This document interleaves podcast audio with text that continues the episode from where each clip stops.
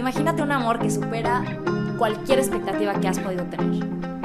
Imagínate un amor que transforma tu vida. Imagínate un amor que nunca se va a cansar de ti y que nunca te va a traicionar. Aprendamos a amar así.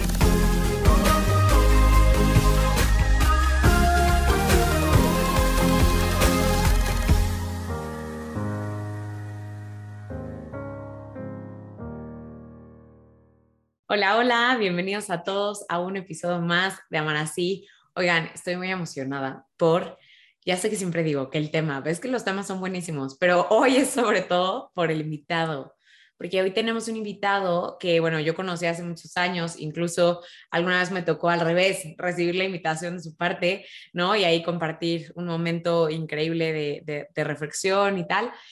Y mientras Sof y yo pensábamos en estos episodios, se nos vino inmediatamente al corazón. Es el padre Leandro Bonin.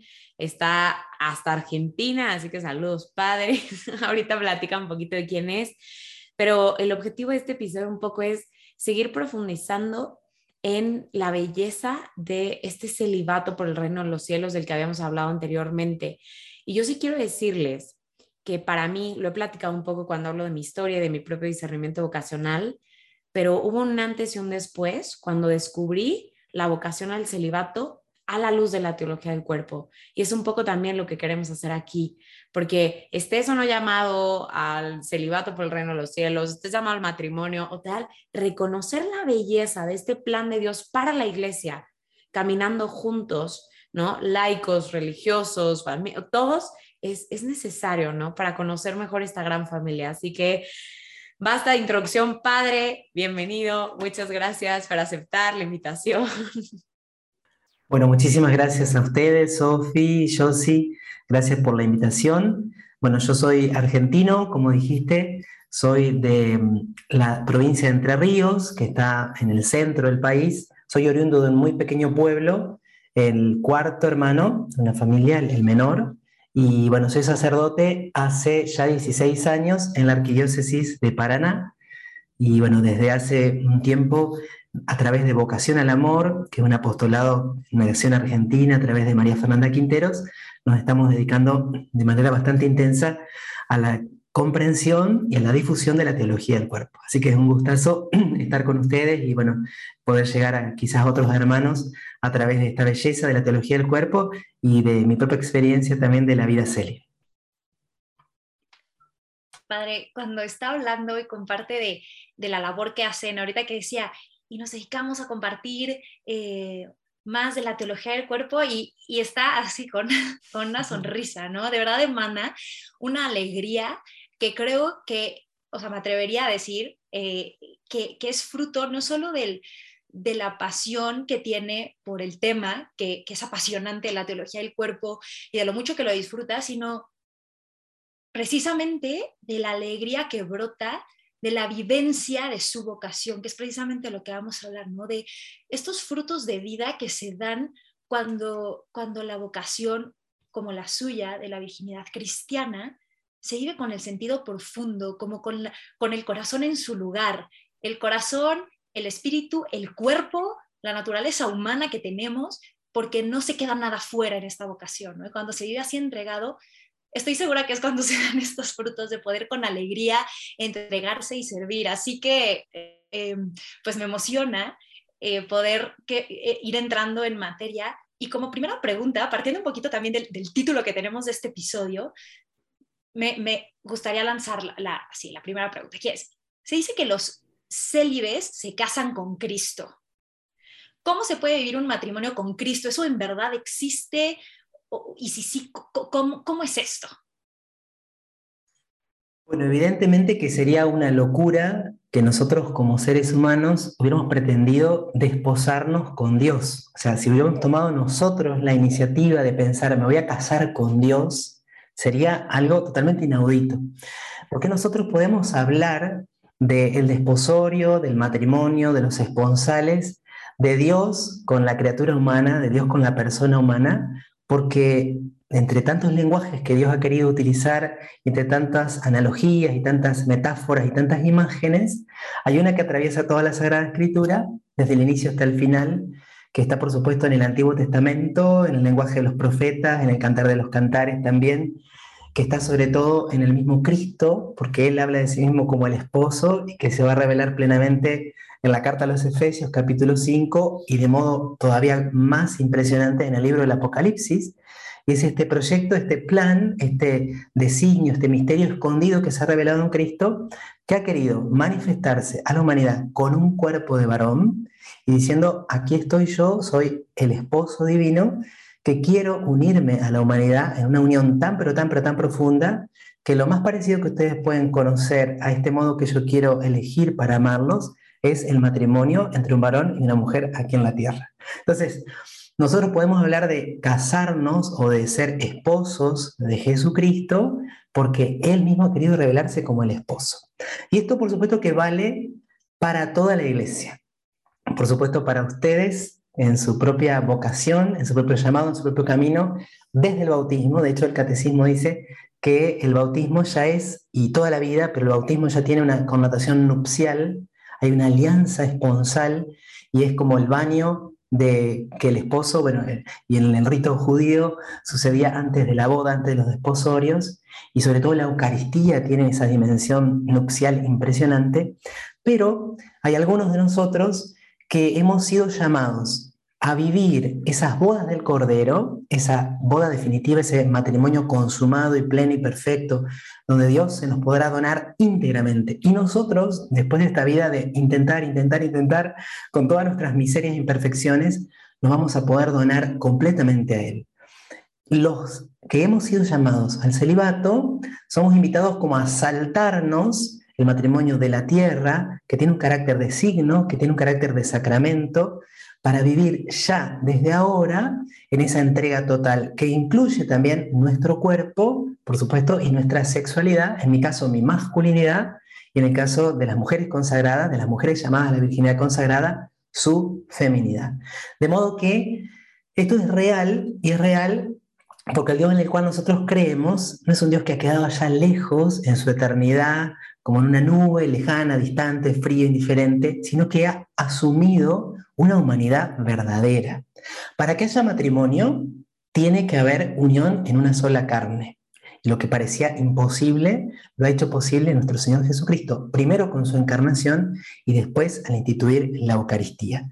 En el caso del célibe, puede vivir, está llamado a vivir, somos invitados a vivir dejando de lado, no por no aceptarlo o no reconocerlo en su inmensa belleza, la unión nupcial con una mujer, en el caso del célibe varón, sino a vivir totalmente ya desde hoy en esas nupcias con Cristo, en una unión plena total que incluye toda nuestra persona. Y por supuesto que tiene, como en cada bautizado, pero de manera especial para el consagrado, la Eucaristía como su momento de mayor expresión sensible, corpórea visible y como fuente de todo lo demás. Ay, no, padre, o sea, acá, acabo de hablar yo, que, estoy, que quiero ir por una libreta, así estoy muy emocionada porque además eh, es, es, fascinante, ¿no? La, la, forma en la que lo comparte y también es muy claro cómo está hablando de esta, como este saltarse, ¿no? O sea, este, pero claro, porque finalmente el matrimonio tiene este carácter de signo y de sacramento, como usted decía, pero qué fuerte, porque lo hemos dicho anteriormente, pero es que ahora es muy gráfico, ¿no? Cuando Dios elige e invita, porque hay una invitación a la que se puede responder libremente, ¿no? A, a este desposorio con Él, ¿no? De, de, modo como anticipado, ¿no? Como desde una vez, eh, es algo que a nosotros también nos testifica que habremos de vivir esta unión, ¿no? Y que de verdad el Señor es, es un Señor tan real y tan amante, ¿no? O sea, un verdadero amante que vale la pena, ¿no? Decirle sí. Y lo vemos en usted. O sea, es como, wow, o sea, no sé, lo, lo, lo explico de un modo precioso. Y yo sobre esto como que quiero preguntarle, a ver, en la vida diaria práctica, o sea, así como que en el day by day, digamos, ¿no? Usted como sacerdote o, los célibes, o sea, ¿cómo viven esta responsabilidad o cómo es que se experimenta? O sea, ya habló de esta particularidad, ¿no? De que, es bien fuerte cuando lo piensas así, o sea, hacerte una sola carne, ¿no? Al recibir la Eucaristía. Pero ¿cómo más? Porque pues ahí este deseo esponsal, este deseo de intimidad y, y, todo esto que pues hay en el corazón humano, ¿no? Y cómo se vive o cómo, cómo se integra en una vida célibe. Bueno, lo primero que me gustaría contar es que esta dimensión esponsal del sacerdocio y de la llamada del celibato dentro del sacerdocio ministerial, yo como que la pude descubrir muy poco a poco. Inmediatamente cuando descubro mi llamado, que tenía 14 años, y hablo con el sacerdote de mi pueblo, un pequeñísimo pueblo, él explica, a ver, vos te querías casar, vos querías tener una esposa, porque ciertamente desde muy chiquitito soñé con tener una esposa, soñé con casarme, el sacerdote también tiene una esposa. El sacerdote se casa con la iglesia. Eh, en figura de Cristo, en persona Christi, es esposo de la iglesia. Ese fue como el primer sentido de esponsalidad que yo descubrí y que durante muchos años fue para mí precioso y lo sigue siendo, porque como que el sacerdote tiene una doble esponsalidad. El consagrado, pero que no es sacerdote, vive fundamentalmente su desposorio con Cristo. Y el sacerdote está llamado a desposarse con Cristo y a ser ícono de Cristo, esposo de la iglesia. Y fue poco a poco en el seminario donde gracias a Dios sí tuvimos esta formación muy basada en el magisterio de Juan Pablo II, en los documentos sobre el sacerdocio, en sus cartas, porque Juan Pablo II, desde que comienza su ministerio en 1979, todos los jueves santo escribía una carta a los sacerdotes, ¿no? Y nosotros, pues yo entré en el seminario en el 96, esperábamos, antes de internet, todavía no había llegado, pero esperábamos en el observatorio romano para leer ese mensaje que era tan particular y tan personal desde su corazón de padre. Pero fue entonces en los últimos años del seminario y más recientemente con el encuentro con la teología del cuerpo, cuando yo descubro que no era solo ícono de Cristo, esposo de la iglesia, sino llamado a vivir una unión, una entrega total con Él. Entonces, esta responsabilidad con Jesús, ¿cómo se vive en lo cotidiano?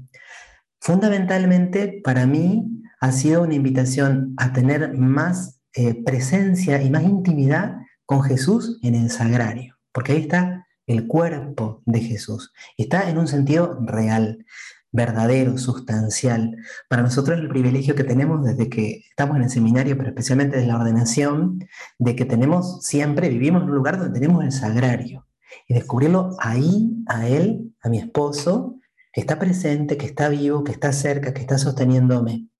Una invitación a una mayor intimidad con él. Y en esto también, cuando eh, hacía mi camino un poco del conocimiento de la teología del cuerpo, eh, me tocó ir a un congreso donde estaba Evan y Evan habló de este camino de crecimiento en la intimidad con el esposo. Yo ya tenía 14 años de sacerdote y Evan usó la frase en general, pero justo me hizo pasar a mí adelante y dice, porque Leandro, cuando entró al seminario, empezó a conocer a Cristo y todos los años cada vez anhelaba más y más y más y más unirse a Cristo esposo. Y yo quedé así como, ajá, ese deseo se plasmó, permaneció. Entonces como que fue una gran invitación a vivir esta dinámica esponsal de una profunda intimidad, que nosotros decimos, Juan Pablo II a esto lo toma en una gran medida de su conocimiento de San Juan de la Cruz. Bueno, pero en lo concreto, hoy sigue siendo esta invitación a la intimidad con Jesús, a un diálogo continuo, a tenerlo siempre presente, a que mi pensamiento y mi cuerpo estén siempre orientados a Él, al servicio de Él y a la gloria de Él. Y tal vez como punto, yo lo, expresaba recién en la Eucaristía, eh, pero quizás em, para ustedes como laicos eh, van a recibir la comunión, lo pueden vivir muy profundamente, pero nosotros tenemos como ese privilegio de tener al esposo en nuestras manos de que Él se haga presente también a través de nuestro ministerio, incluso como de poder contemplarlo, contemplarlo ahí en nuestras propias manos antes de recibirlo en la Sagrada Comunión. Y de verdad que para mí ese ha sido siempre como un lugar al que volver, incluso los días donde la actividad te absorbe, donde tuviste problemas porque fuiste a un lugar y no sé, pasó algo, te atendieron mal en otro sitio, diste una charla y tal vez no te salió tan bien, una persona que estaba haciendo un camino de conversión retrocedió. Y volver a tener entre tus manos a Jesucristo que ciertamente no todos los días, porque como ustedes, como cualquier cristiano, tengo mis momentos de consolación y desolación, Pero en aquellos momentos de consolación yo puedo percibir que Jesús antes de la comunión me dice, Leandro, yo me entrego a ti como esposo y quiero y prometo y ten la seguridad que voy a hacerte fiel tanto en los momentos donde todo te sale bien, donde hiciste un montón de cosas y parece que tuviste éxito pastoral y donde todo te salió al revés, donde no te salió una en ese día, en los momentos de salud, cuando estás con una vida de gracia muy intensa, y en los momentos de enfermedad, cuando quizá algún pecado apareció, cuando tu fragilidad se manifestó, y te voy a amar y te voy a respetar, no solamente durante toda tu vida, sino por toda la eternidad. De verdad que algunas veces es como que hasta lo he, podido escuchar a esto en mi corazón. Y una invitación, por supuesto, cuando estoy por comulgar, a yo también poder decirle eso, eso trato de hacerlo consciente, algunas veces con mayor conciencia, y bueno, yo Jesús, eh, te quiero recibir y me quiero entregar a vos como esposo, y yo prometo, con tu gracia, porque si no, imposible, prometo que voy a intentar serte fiel en la prosperidad, en la adversidad, en la salud, en la enfermedad, y que te voy a amar y te voy a respetar y te voy a servir durante toda mi vida. O sea, como que ese es el, momento cumbre eh, del cual, por supuesto, después nace y surge la posibilidad real de ser ícono de Cristo esposo, porque si yo no estoy unido a Él como esposo, no puedo de ninguna forma manifestar su amor esponsal por la iglesia, que no es la iglesia universal. Sí, por supuesto, puedo rezar por los cristianos en China, por los cristianos perseguidos en Siria, puedo rezar por los cristianos de México, pero la esposa que me toca a mí atender, cuidar hoy concretamente es esta comunidad parroquial, es eh, la comunidad Vocación al Amor, que con María Fernanda mm, todas las semanas nos, encontramos, y son personas concretas. Y así como Cristo, cuando mira a su esposa, la ve y la desea santa, pero a veces esa esposa todavía tiene arrugas y nos ama inmensamente, como que cuanto más arrugados estamos o más imperfectos somos, más nos ama. Yo también soy invitado a amar así a eh, mi comunidad, a esa esposa concreta que también en nombre de Cristo tengo que tratar de amar y a la cual debo entregarme. Y, en esto de la entrega, de la esponsalidad, eh, perdón que me, extiendo un poquito, pero eh, a través de la teología del cuerpo se me ha hecho como mucho más visible que la entrega necesariamente, ineludiblemente, pasa por el cuerpo. Y a darle sentido, un sentido como mucho más profundo a los sacrificios, no los sacrificios como una negación, no el sacrificio solamente como desde la lente de la renuncia o de la mortificación, no. Cuando, por ejemplo, son las 2 de la tarde, acá en Argentina dormimos siesta, ¿no? Eh, no sé si saben lo que es la siesta, pero nos acostamos un ratito a veces después de, de almorzar. Y quizás en verano hace muchísimo calor, 40 grados, y me llama una persona, padre, necesito que pueda ir al hospital a ver un enfermo, evidentemente que implica una entrega, que es una entrega del cuerpo. Y cuando yo puedo llegar a estar junto a esa persona enferma en el hospital, yo puedo estar pronunciando allí, no con palabras, sino con mi decisión, este es mi cuerpo que se entrega por ustedes. Como que el lenguaje nupcial y el lenguaje eucarístico como que se transforman en la lógica desde la cual uno intenta vivir la vida pastoral. Este es mi cuerpo que se entrega por ustedes. No has querido sacrificio ni oblación, pero me has dado un cuerpo. He aquí que vengo, oh Dios, para hacer tu voluntad. Así que como que se mezclan todas las líneas, digamos así, y bueno, y esto de nuevo, o sea, yo soy un pecador, eh, soy súper frágil, pero bueno, la luz y la esperanza y la belleza que transmite la teología del cuerpo te da como motivaciones muy profundas y sobre todo te hace percibir que no es obra humana, que no sos vos el que es capaz de vivir una entrega de esa manera, sino que es simplemente dejarse tomar, dejarse transformar para poder irradiar, para que sea el amor de Cristo esposo el que se haga visible en cada una de mis acciones. Padre, se me hace una locura escuchar lo que está diciendo, porque es que suena muy loco, suena muy loco que, se pueda vivir así. Todo esto es algo tan misterioso, pero es que solamente cobra sentido cuando decimos, claro, claro que es una locura, porque es que eso es lo que hace Dios, las locuras de amor de Dios.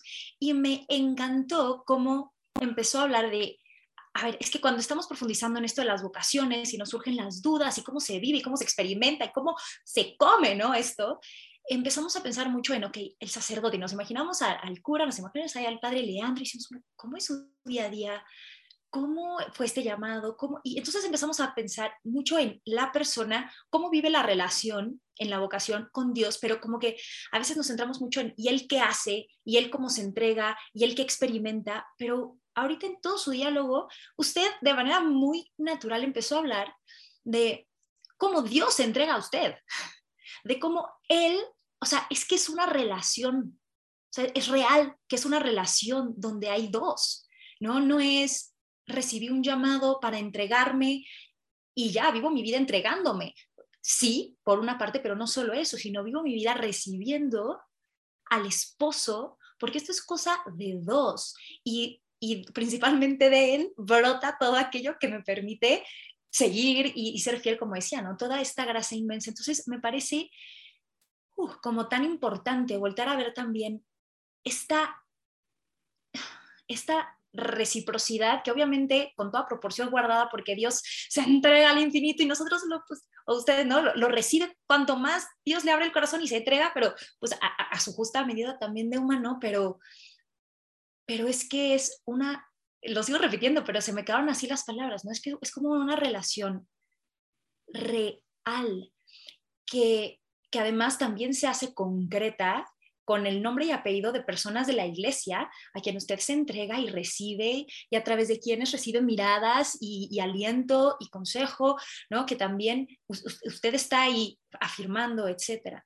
Y, y yo me atrevo a decir, yo como mujer casada, ¿no?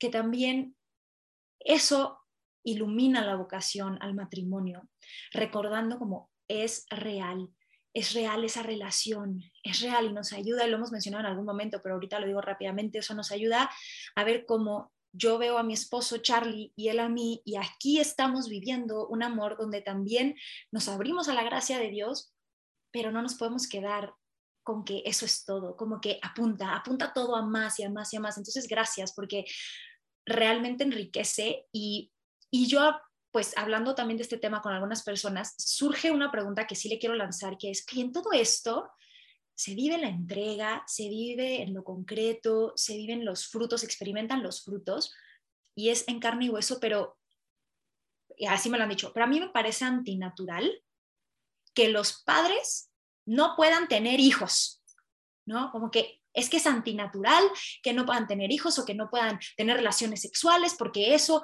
no va. A ver, y aquí, usted lo mencionó como su masculinidad está puesta ahí en su vocación, ¿no? Pero entonces, ¿qué pasa? ¿Qué pasa con esta parte concreta de la sexualidad donde está, todos experimentamos el impulso sexual y, el deseo también de, de dar vida, etcétera? Mucha gente piensa en los sacerdotes o las personas consagradas es haz de cuenta que les amputan una parte de su afectividad, se cancela por completo y se queda guardado todo en un cajón. ¿Qué podría usted decirle a todas estas personas que, que creen que es imposible que se integre dentro de una vocación en el celibato?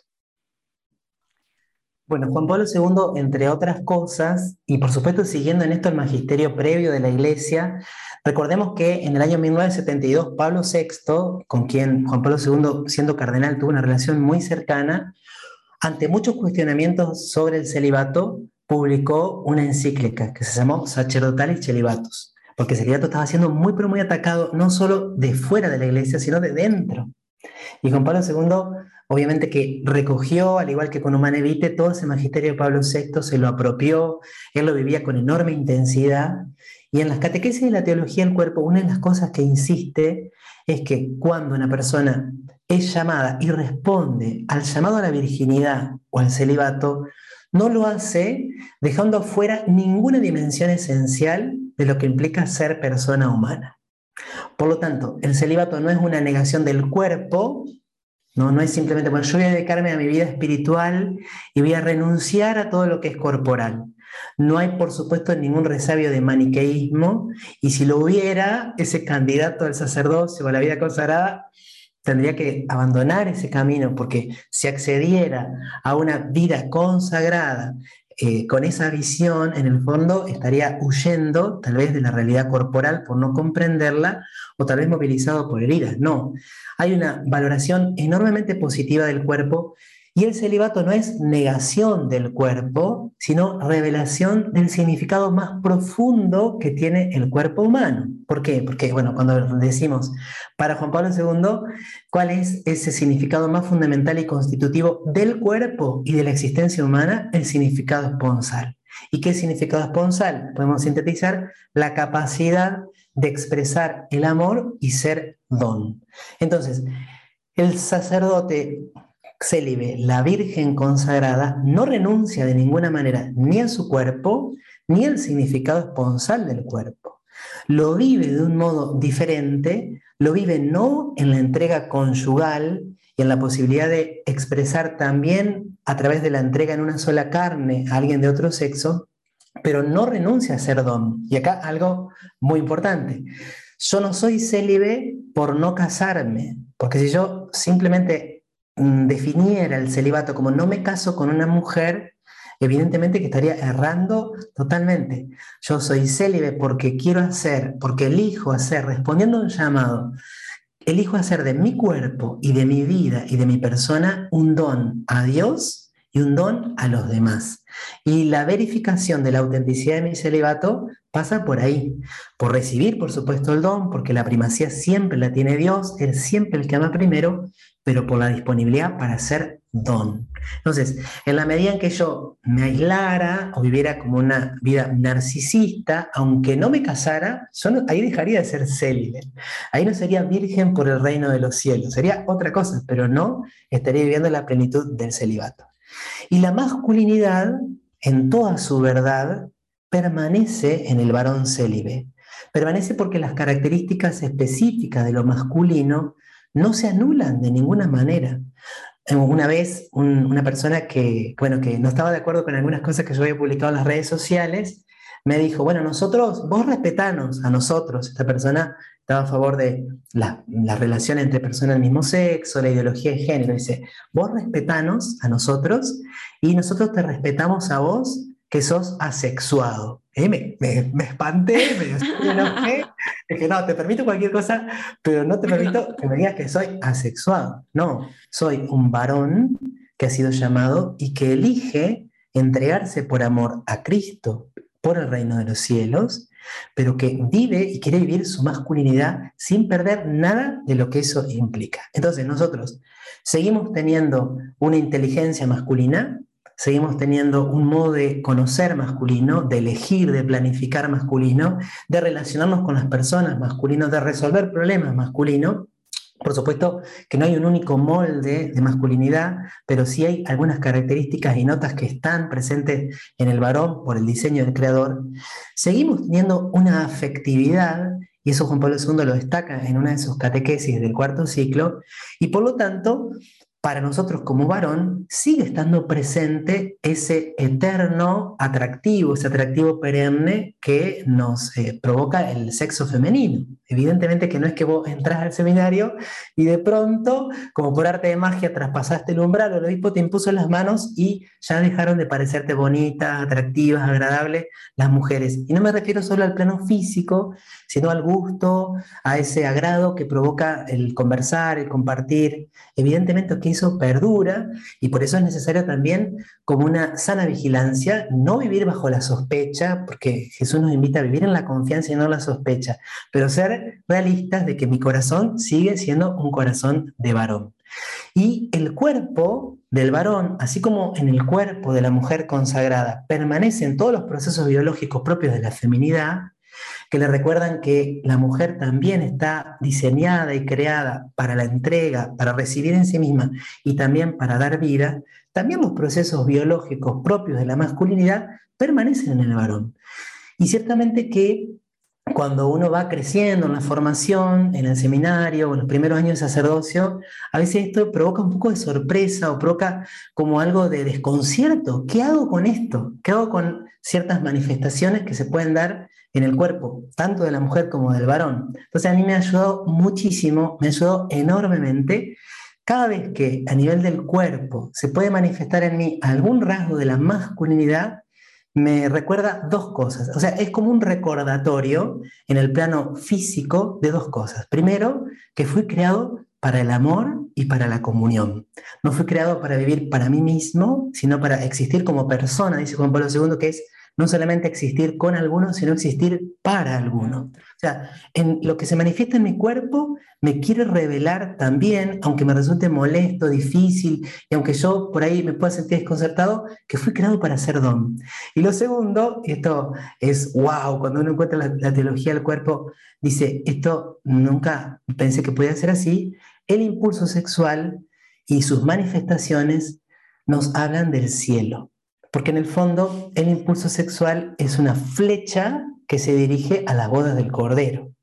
Y que yo un día, con toda mi realidad de varón, voy a poder encontrar una absoluta plenitud personal, es decir, psicosomática, también en la realidad de mi cuerpo, y que fui creado para desposarme eternamente con Cristo y para hacer un don totalmente con Él. Entonces, frente a estas manifestaciones de la masculinidad que no son reprimidas, porque ahí quizá puede llegar el uso del lenguaje actual, eh, del influjo del psicoanálisis, del ataque de Freud también a la religión. No, no, no se trata de reprimir la masculinidad, se trata de comprenderla no superficialmente, sino profundamente, y de que todas esas energías, tanto físicas como afectivas como espirituales, puedan ser encausadas para hacer de mi vida un don sincero de mí mismo. Entonces, nada de lo masculino queda anulado, sino que todo lo masculino queda plenificado en la medida que la gracia actúa y que yo le permito actuar a la gracia.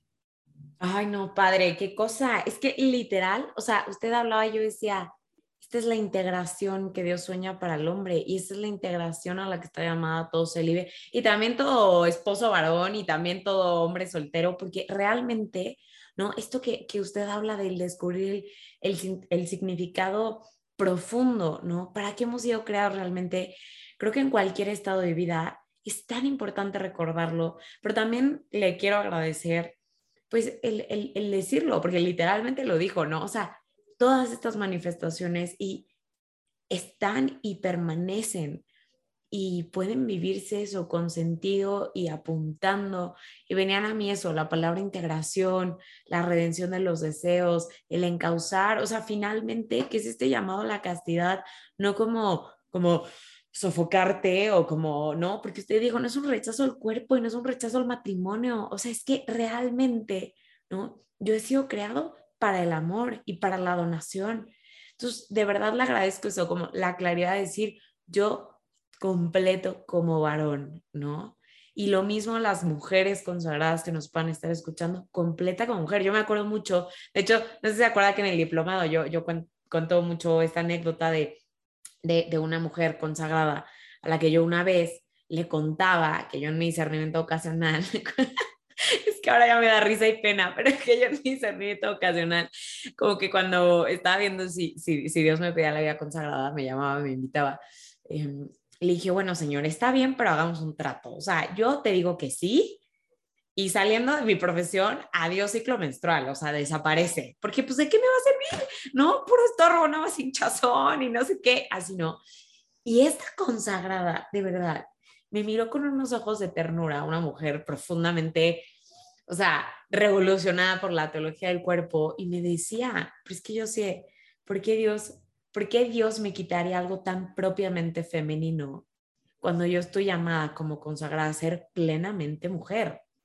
Y es un recordatorio porque es un signo dado como mujer de lo que usted había dicho, ¿no? De, que estoy hecha para hacer hogar y estoy hecha para dar vida y que estoy hecha a eso, o sea, ¿no? Como para recibir a los otros y llevarlos a su florecimiento. Entonces me decía, o sea, como, ¿por qué Dios haría eso, no? Pero yo, de verdad, me quedé perpleja, porque yo decía, qué, qué fuerte cuando a través de como estos lentes de la teología del cuerpo, dejamos los reduccionismos biológicos de lo que sucede en nosotros, ¿no? Sino más bien empiezan a hacer estos signos que me hablan de un llamado y un llamado que puede vivirse quizá con diferentes rostros o diferentes maneras como concretas, pero que, que, que, es un llamado como perenne, ¿no? Entonces, de verdad, gracias también decirlo, porque yo ya lo había escuchado como desde la perspectiva femenina, pero pero qué importante eso, ¿no? Dios quiere em, a los consagrados plenamente varones y plenamente mujeres y por eso como que no tendría sentido amputar o quitar o, o sí, eliminar estas manifestaciones propias de su, de su persona. Entonces, gracias, Padre, por decirlo. No sé, Sof, si quieres decir eh, algo, estás así como, o, o, o bueno, ok, no. Entonces, Padre, pues justo con todo esto, o sea, todo esto, afectividad, cuerpo, manifestaciones y tal, ¿no? Yo quiero retomar un poquito lo que Sof también hablaba, como del, del, de este comentario que escuchamos, y es que eso, o sea, es natural que se pregunte, ¿no? Pero como, ¿qué onda con su deseo de paternidad? Porque ha hablado del deseo de intimidad, ¿no? De, de, esta unión esponsal, ¿ok? Sus afectos, sus deseos y toda su sexualidad consagrada. Pero, ¿qué pasa con el deseo natural? Usted a los 14 nos contó, ¿no? O sea, ya soñaba con una esposa, pero también soñaba con hijos y con todo lo que significa tener hijos, porque siento que o sea, no es solamente que uno quiera como que cargar un bebé, ¿no? Quiere trascender y quiere como un legado, hay como esos deseos en el corazón. Así que, pues, ¿qué onda? ¿No? O sea, ¿dónde quedan en la vida consagrada o cómo están llamados a vivirlo? Si nos quiere platicar.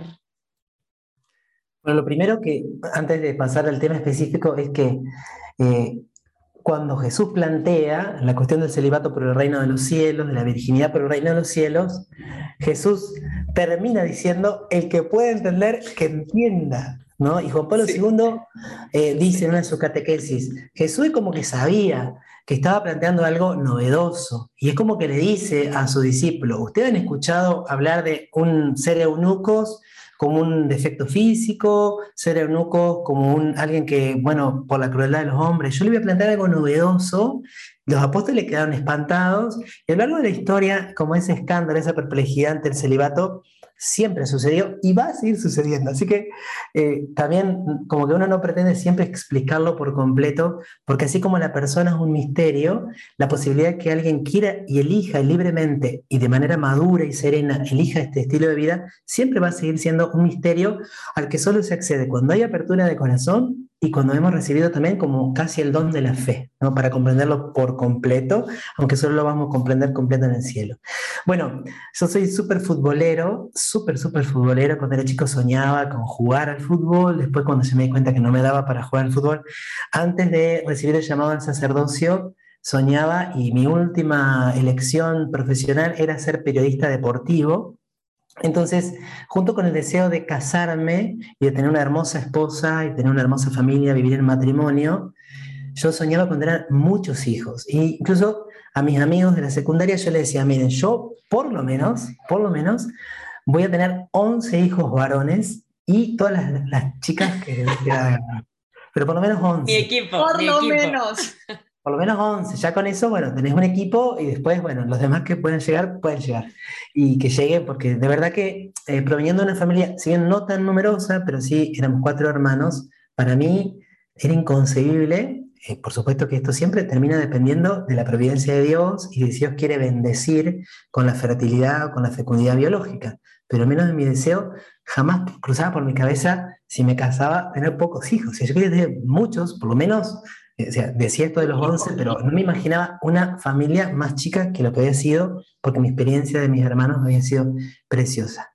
Y entonces, como en el caso de la esponsalidad, como en el caso del matrimonio, nunca Jesús va a poner un deseo en tu corazón que no lo quiera cumplir. nosotros siempre recordamos la frase de Santa Teresita, nunca nos hubiera hecho desear, sino aquello que deseaba darnos. Y Jesús no me pidió que renuncie a nada de lo que yo quería vivir porque ese deseo procedía de él. Él quería invitarme a recibir una fecundidad diversa, no la fecundidad biológica, no en el plano meramente corporal, sino la fecundidad espiritual. Que cuando nosotros decimos fecundidad espiritual, obviamente que no nos referimos solo a la que tienen los célibes, porque también los padres de familia, las madres de familia que son fértiles y que tienen hijos biológicos, también ellos han de vivir una fecundidad espiritual. E incluso hoy por hoy está muy claro que el verdadero padre no es aquel que solamente depositara su semilla y se desentendiera, sino aquel que asume el compromiso, la dedicación y la entrega para que alguien distinto a mí pueda venir a la vida pueda crecer, pueda madurar. Entonces, aquí evidentemente que nos viene como una gran ayuda, por supuesto, la fecundidad de Jesús, aunque Él es, siempre habla del Hijo, porque Él se, presenta como Hijo siempre, hay algunos pequeños pasajes, sobre todo en la última cena, donde Jesús a los apóstoles los llama hijitos míos. Después tenemos San Pablo, que en su carta a los Corintios, San Pablo que era medio celoso, y, y eso forma parte también en su justa medida del verdadero amor, dice, usted tiene muchos maestros, pero Padre, es uno solo, porque yo los engendré. Hay como incluso un matiz hasta como casi maternal en el caso de San Pablo. ¿Qué significa en lo concreto y qué también implica como desafío? Y esto lo ha querido destacar el Papa Francisco también en su carta Patris Corde.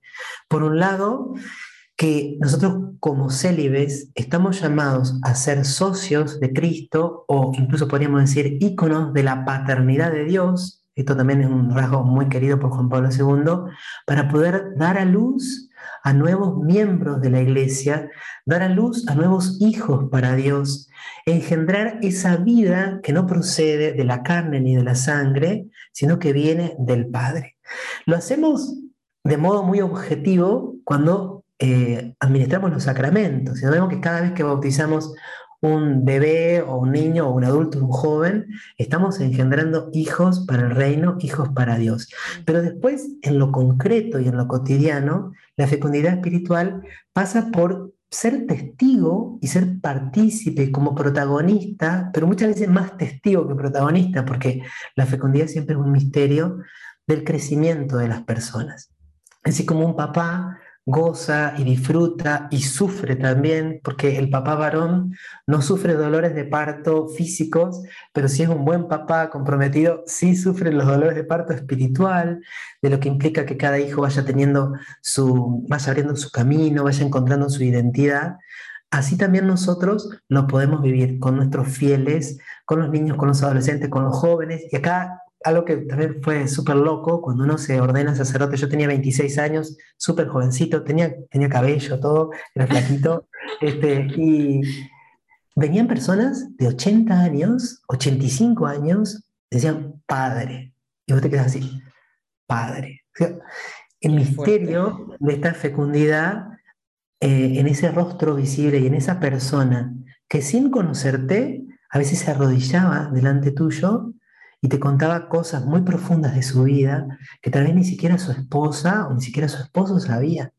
Y te podía abrir el corazón con una confianza filial que por supuesto no estaba viendo a Leandro, sino que estaba viendo a Dios Padre en Leandro o a Jesucristo en Leandro. Entonces, ir engendrando ir acompañando, me ha tocado acompañar eh, a, jóvenes desde que iniciaron su noviazgo hasta que contrajeron matrimonio, me ha tocado iniciar o acompañar caminos de discernimiento vocacional, acompañar en primeras misas de chicos que me tocó estar justo cuando entraron al seminario, eh, votos eh, simples, votos perpetuos también de algunas jóvenes que ingresaron a la vida consagrada, y después el día a día, ¿no? De ese hijo que eh, viene a refugiarse, a veces viene a llorar, a veces viene a reírse, a veces viene a, contarse, a contarte sus victorias, a veces viene a contarte sus fracasos, sus caídas, viene medio rengo, medio herido y poder estar ahí. De modo que después se hace difícil sostener en el tiempo el vínculo que se plantea tan íntimo con tantos hijos, porque a medida que uno va pasando por parroquia, esto creo que es uno de los grandes desafíos, por lo menos para mí, lo sigue siendo, porque claro, las personas se, encariñan con nosotros, pero resulta que a medida que va pasando el tiempo, vos tenés cada vez más y no podés sostener un vínculo eh, concreto de comunicación continua, pero sí eh, experimentar también que aquella semilla de vida y de eternidad que se ha plasmado y que se ha dejado en esas personas, con un consejo, con una confesión, en una homilía, en un retiro, o con un simple saludo, con la sonrisa, con el apretón de manos, sigue germinando, porque no procede de la carne ni de la sangre, sino que procede del Padre que está en los cielos. Y acá entonces San José, ¿no? San José que sin ser padre biológico es plenamente padre, esa fecundidad que viene del Espíritu y de la cual también habla Juan Pablo II en sus catequesis. Pues les dio, le dio más de 11 hijos, Dios Padre. ya puede hacer el mundial completo con tantos equipos. Tal cual.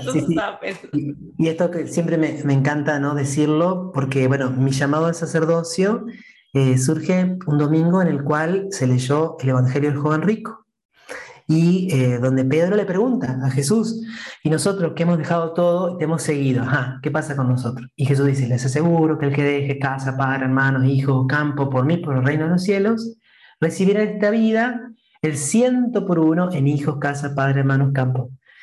Y yo no me acuerdo nada de lo que dijo el cura en la misa, el padre Heraldo, que era mi párroco, no me acuerdo nada de la homilía, sí me acuerdo que terminó la misa y yo tenía la certeza absoluta de que tenía que ser sacerdote, pero sí me acuerdo como idea, una idea que a él le gustaba mucho repetir y que yo la, la pude y la puedo corroborar día a día, es que Dios no se deja ganar en generosidad.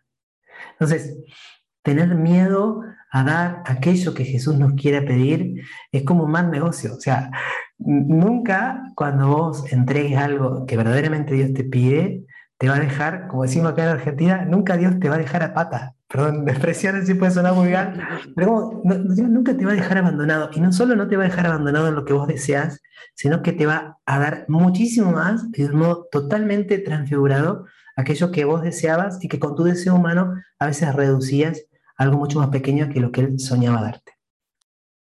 No, definitivamente. O sea, yo escuchaba eso, lo del equipo y luego las parroquias y luego y digo, qué real. Y padre, qué real también. O sea, al hablarlo de los dolores de parto, ¿cuánto podrán sufrir los sacerdotes o las consagradas, los directores espirituales, los... O sea, ¿cuánto sufrirán por sus hijos? Es que lo pienso y digo, a veces conocen incluso con mayor intimidad, ¿no? Lo que sucede en los corazones de los hombres, de las mujeres que acompañan, que a lo mejor los papás, o sea, que los engendraron biológicamente, y digo, qué fuerte, o incluso hace rato que contaba la, la, anécdota o bueno, lo que le llega a pasar de cuando quiere dormir su siesta y oiga padre, puede así, como que digo, es que ahí es donde podemos ver que no es un cuento chino, o sea, no es una idea abstracta esto de la fecundidad espiritual, porque cada vez que usted hace eso, es como cada vez que he llegado yo y de que, oye, pa, y lo despierto su siesta le digo, please, o sea, necesito ir a tal lugar, es que es real, ¿no?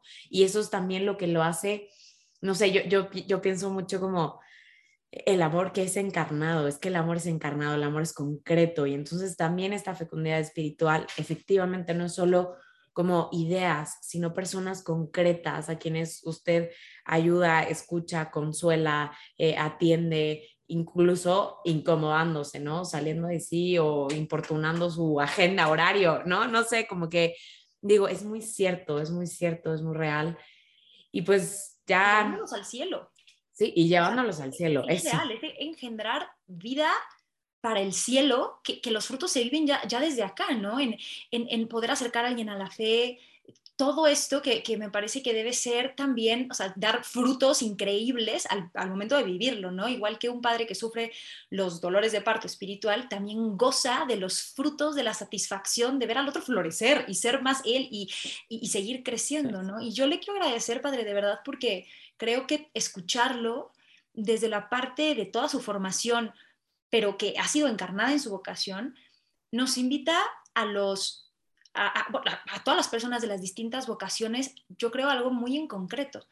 Eh, yo les pido a todos los que estén casados y casadas como a partir de seguir eh, descubriendo la riqueza de la vida eh, de la virginidad, a la vocación a la virginidad cristiana, también dejarnos enriquecer por ellos, seguir mirando cómo nos pueden llevar a Dios, cómo nos puede hablar de, esta, mm, de este misterio al que Dios nos invita, de, recibirlo y de entregarnos a Él.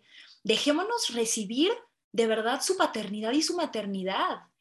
Permitámosle ejercer a, a cada sacerdote que conocemos acá, consagrada, eso que es tan propio de su vocación y de su, y de su ser mujer y su ser hombre, pero también a todos los que sean sacerdotes, estén en el seminario ya, o, las consagradas, o gente que viva la virginidad eh, cristiana y que nos esté escuchando, creo que es una invitación también a seguir renovando ese amor, a seguir renovando esos votos como lo que usted nos compartió, padre, que me encantó al momento de estar, digo, en esto solamente pues para los, para los sacerdotes, ¿no? Al momento de estar en la consagración y después antes de comulgar, tener a, Jesús y decirle, yo, o sea, es que son los votos, ¿no? Yo me entrego y te recibo y creo que es bien bonito em, poder conocer cómo ha sido en su historia este ir profundizando en la intimidad con el Señor, como decía, que es una invitación para todos los que viven ya esta vocación, saber que, que Dios no se deja ganar en generosidad, ¿no? que sigue queriendo expandir los horizontes y que quiere renovar y que quiere cambiar, el, el quiere llenar ese cáliz ¿no? de, de, de vida. Entonces, gracias de verdad, porque a todos nos enriquece, de verdad. Sí, padre, pues llegando al final, ¿hay algo que quiera decir, concluir, aportar? sí, o sea, así. Bueno, Juan Pablo II, en Familiares Consorcio y después en Vita Consecrata, insiste mucho en que el aprecio por la virginidad y el aprecio por el matrimonio van juntos o caen juntos. Cuando se pierde el aprecio por la virginidad, se pierde también el aprecio por el matrimonio y viceversa, ¿no? Entonces, qué maravilla es encontrar cómo nuestra Santa Madre Iglesia y la palabra de Dios y el Magisterio Juan Pablo II y todo lo que ha venido antes y después nos dan una visión tan hermosa, tan preciosa de lo que significa la santidad cristiana en cualquiera de los dos caminos en cualquiera de los dos llamados. Entonces, yo también como consagrado y como sacerdote, animar a todos los que tengan vocación al matrimonio a que no se queden a mitad de camino, que sepan que el llamado a la santidad es real, porque nosotros los consagrados aprendemos muchísimo, somos educados continuamente por la santidad de los novios, por la santidad de aquellos que están en discernimiento, por la santidad de los casados que buscan la santidad, por los, la santidad de viudos o incluso de personas que han sido abandonadas por su cónyuge, así como Dios quiera que siempre ustedes eh, pudieran aprender o pudieran ser inspirados por nuestra entrega. Esta es la maravilla de la iglesia, este el gozo de pertenecer a la iglesia católica. nosotros a veces, lamentablemente, por cosas que suceden o, por situaciones que vivimos, andamos como de cabeza gacha, como, como miembros de la iglesia católica. No, ser católicos, ser miembros de la iglesia es una gloria, es una maravilla y tenemos que estar tan felices y tan agradecidos por eso, donde cada uno desde su lugar va tratando de sostener a los demás y de permanecer en el camino hasta que lleguemos a las bodas del Cordero. Amén. Ay, amén, Padre, amén. Y yo creo que nos podemos quedar con, como, como frase, porque le aplica a todo el mundo justo eso que decía de la humildad del sacerdote tan especial. Dios no se deja ganar en, en generosidad, Dios da siempre más, ¿no? Y pues yo creo que, bueno, siempre damos los tips y así, hemos dado muchas cosas, pero a mí me nacía muy profundamente, eh, como retomando ahorita lo que dice, voltear a ver la propia vocación o voltear a ver el propio camino, ¿no? Y saber o preguntarme si me estoy quedando a medias, ¿no? O si Dios puede estarme invitando a recibirle más, a darme más, a entregarme más. Y mm, por el otro lado, que yo insisto mucho, pues ahorita terminando este podcast, escribirle a ese padre, a esa consagrada, a ese religioso que, te ha ayudado, que te aconsejó, qué tal, y darle gracias. Y si no sabes quién es, no puedes contactarlo ante su celular, ofrecer una oración al cielo por él. Eh, yo creo que también eso, ser conscientes de que vamos juntos y de que nos sostenemos en oraciones. Padre, muchísimas gracias de verdad por este episodio. Muchas gracias. Oiga, ¿cómo lo podemos contactar? O sea, la gente que quiera más, ya sé que tiene un canal en YouTube, ¿qué más? Así.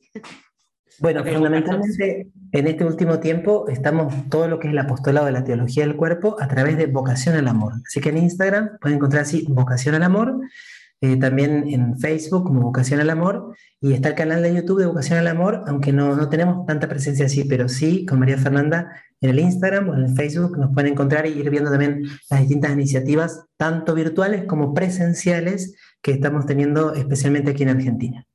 Ahí lo tienen. Gracias a todos. Ofrezcan una oración por el Padre, por su vocación y nos vemos la siguiente semana. Muchísimas gracias, Padre. Un abrazo. Chao, chao. Bye.